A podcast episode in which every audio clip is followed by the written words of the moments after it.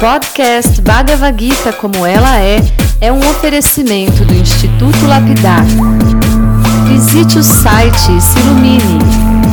institutolapidar.org Olá, seja muito bem-vindo, muito bem-vinda.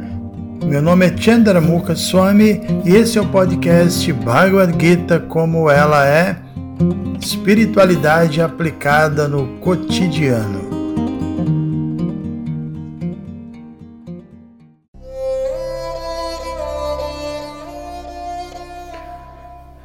Meus amigos, minhas amigas, muito bom dia a todos vocês. Queria começar dizendo que o nosso áudio de ontem mexeu com muita gente, né? É bom que se diga que mexeu positivamente, né? Estou dizendo isso porque eu recebi algumas mensagens de apreciação bem interessantes e algumas pessoas mencionaram que à medida que estão acompanhando os áudios, estão cada vez mais se dando conta do valor da Bhagavad Gita Inclusive, alguns ressaltaram a profundidade da Bhagavad Gita, outras sua natureza científica ou sua postura assim, universalista, né? E eu fiquei feliz com esse feedback todo, porque, na verdade, eu tenho a dizer que, para mim, essas características da Bhagavad Gita que o pessoal mencionou, ou seja, o fato dela ser profunda, ser científica e, e ser universal, são características interligadas.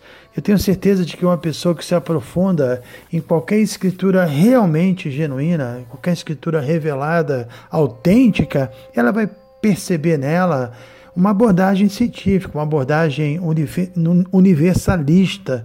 Eu acho que é inevitável isso, né? Caso contrário, qualquer conhecimento que seja muito raso, sem profundidade, ele não pode ser científico, muito menos não pode ter uma aplicação universal, né? Então acho que é justamente por isso que a Bhagavad Gita tem chamado a atenção de um número cada vez maior de pessoas que não querem, sei lá, simplesmente se agarrar a um tipo de fé como uma tábua de salvação dos seus próprios sofrimentos, mas estão buscando um conjunto de pensamentos filosóficos que podem ajudar a pessoa a levar uma vida mais equilibrada, mais consciente, uma vida, acima de tudo, que faça sentido, né?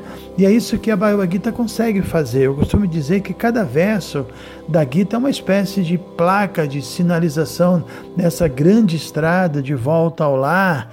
E, e, sem ter acesso a essas placas sinalizadoras, certamente a gente pode se perder no meio do caminho. Então, dessa essa, essa apreciação que eu recebi foi muito bem-vinda.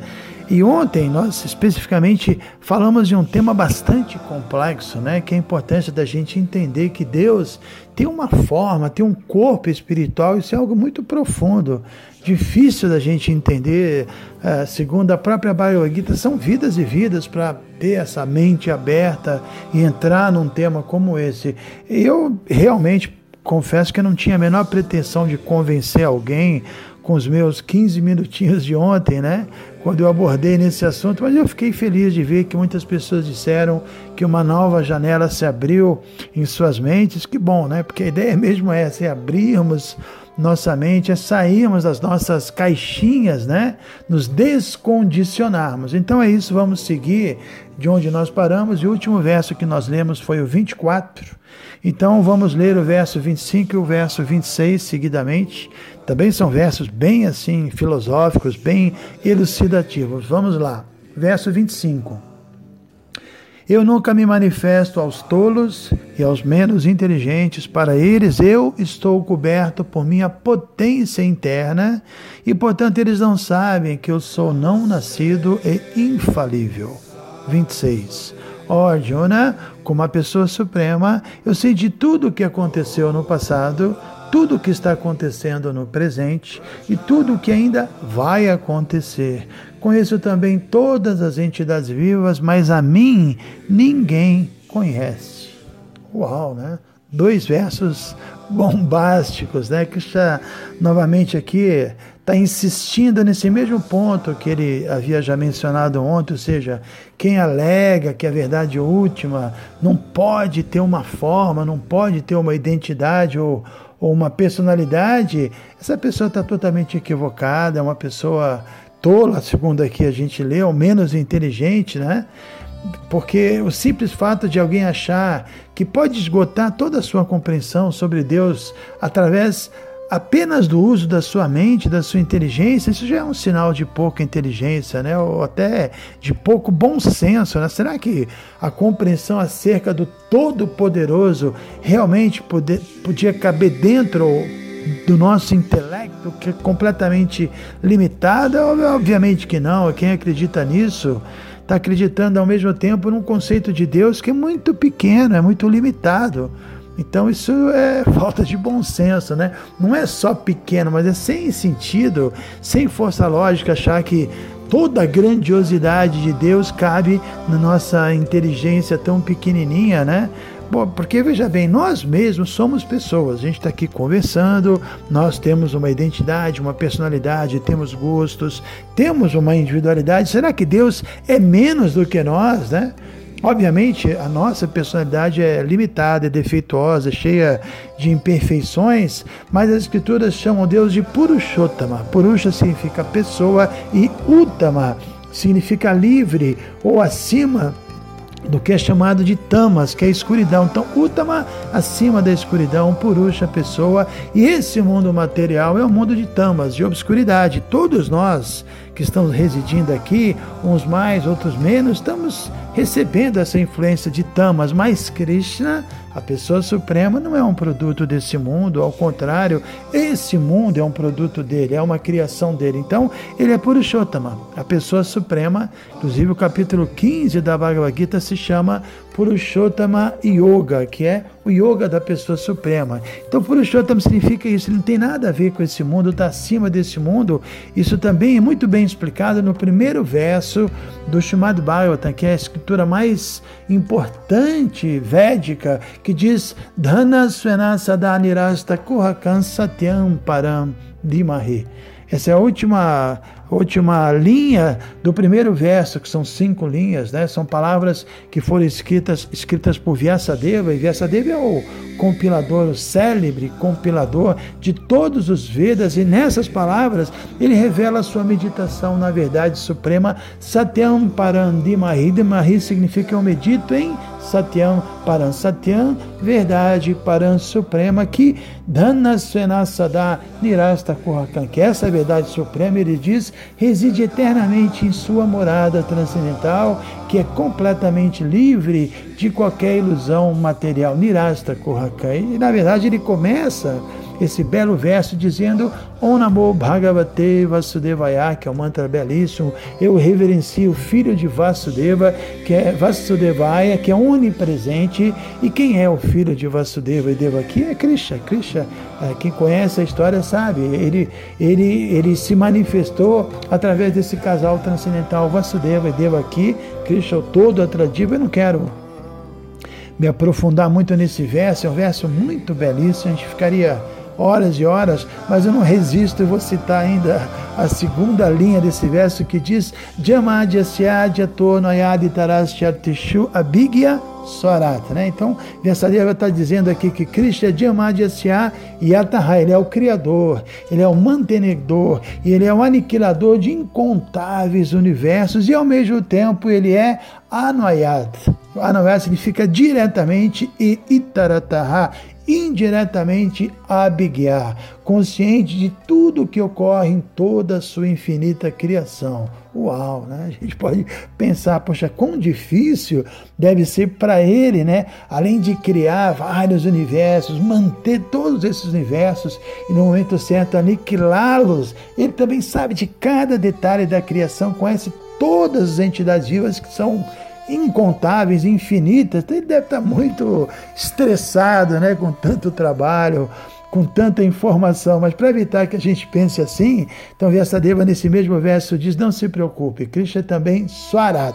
Swarat significa plenamente independente. Enfim, Krishna é infinitamente poderoso e, embora ele faça tudo, ele não se envolve com absolutamente nada. Né? São suas expansões que estão atuando, é claro, estão atuando sob o comando dele, mas ele permanece em sua morada e lá ele se associa com seus amigos, com seus amantes, transcendentais, que na verdade todo habitante do mundo espiritual é tão transcendental quanto ele, também tão totalmente livre de qualquer influência material, também são últimas, né? São transcendentais. Então, dito tudo isso, eh, Vamos lembrar que Cristo está afirmando aqui no verso que a gente leu hoje, ele diz que não se manifesta para os tolos, para os menos inteligentes. Cristo é muito amoroso, ele não está xingando ninguém, mas está dizendo que uma pessoa tola é aquela pessoa que acredita que pode entendê-lo através de seu esforço intelectual. Isso é obviamente tolice pura. Né? Nosso intelecto é tão pequeno que a gente não pode nem sequer entender coisas básicas, coisas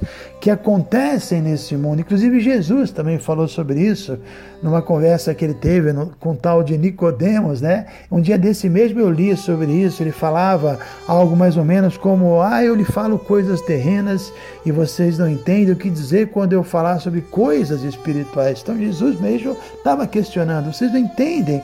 A inteligência de vocês é tão limitada que coisas desse mundo vocês já têm dificuldade de entender". Então, tópicos transcendentais como a forma de Deus é algo psh, além da nossa capacidade. Essa passagem da Bíblia é bastante famosa, inclusive antes de falar sobre isso, Jesus também já havia dito que ninguém pode ver o reino de Deus se não nascer de novo, né? Isso deu um nó na cabeça de Nicodemos assim, pô, como um velho pode nascer? Vai ter que entrar pela segunda vez no ventre de sua mãe? Ele perguntou, ou seja, quando a gente está identificado com o corpo, fica difícil entender qualquer tema espiritual, né? Isso é difícil para alguns entender, inclusive, a reencarnação, que é uma coisa tão básica. O que dizer, então, entender a forma espiritual de Deus, o corpo espiritual, né?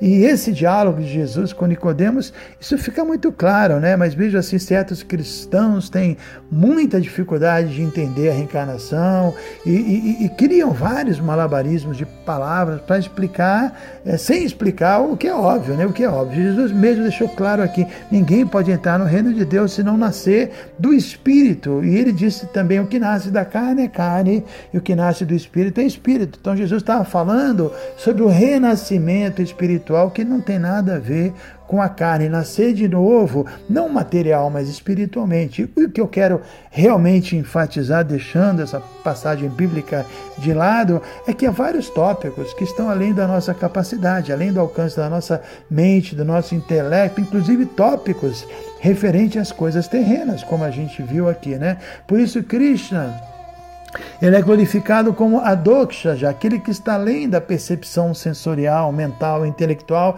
Ele também é glorificado como a tinte, aquele que é inconcebível.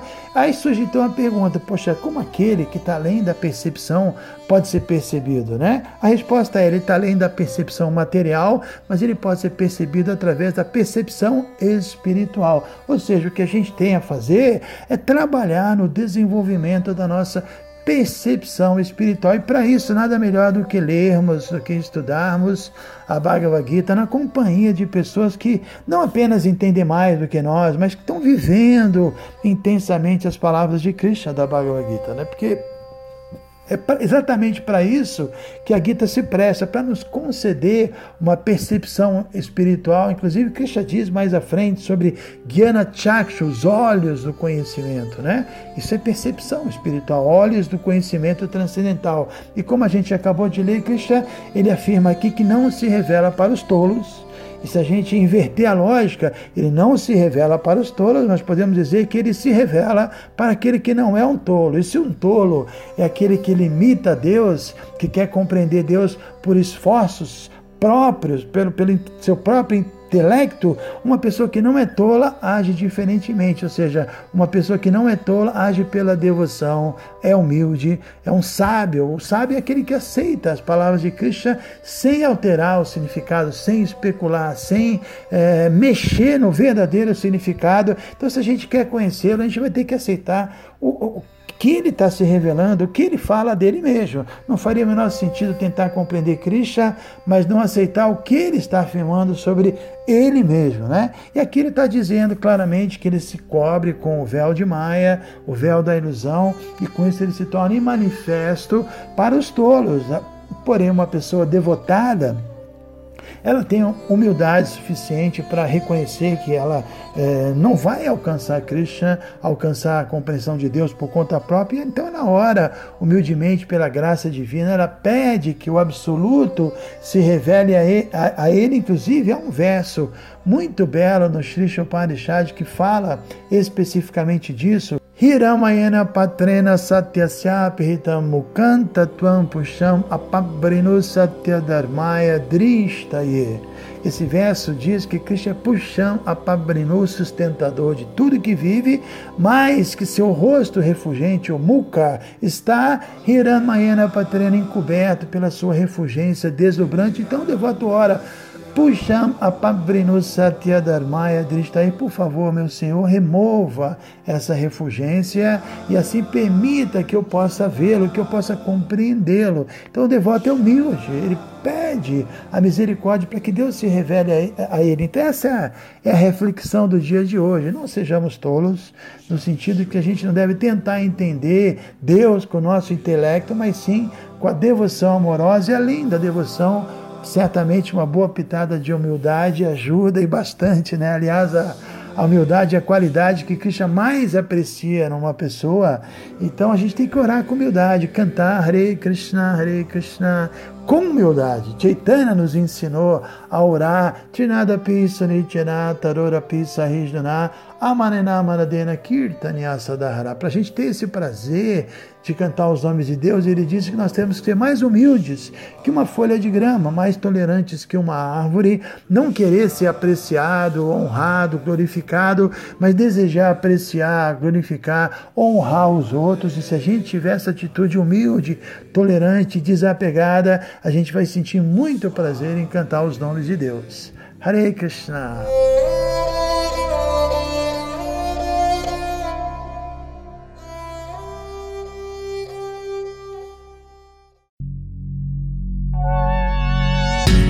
Se você se interessa por este conteúdo, não deixe de fazer o curso Bhagavad Gita para iniciantes com Chandramukha Swami.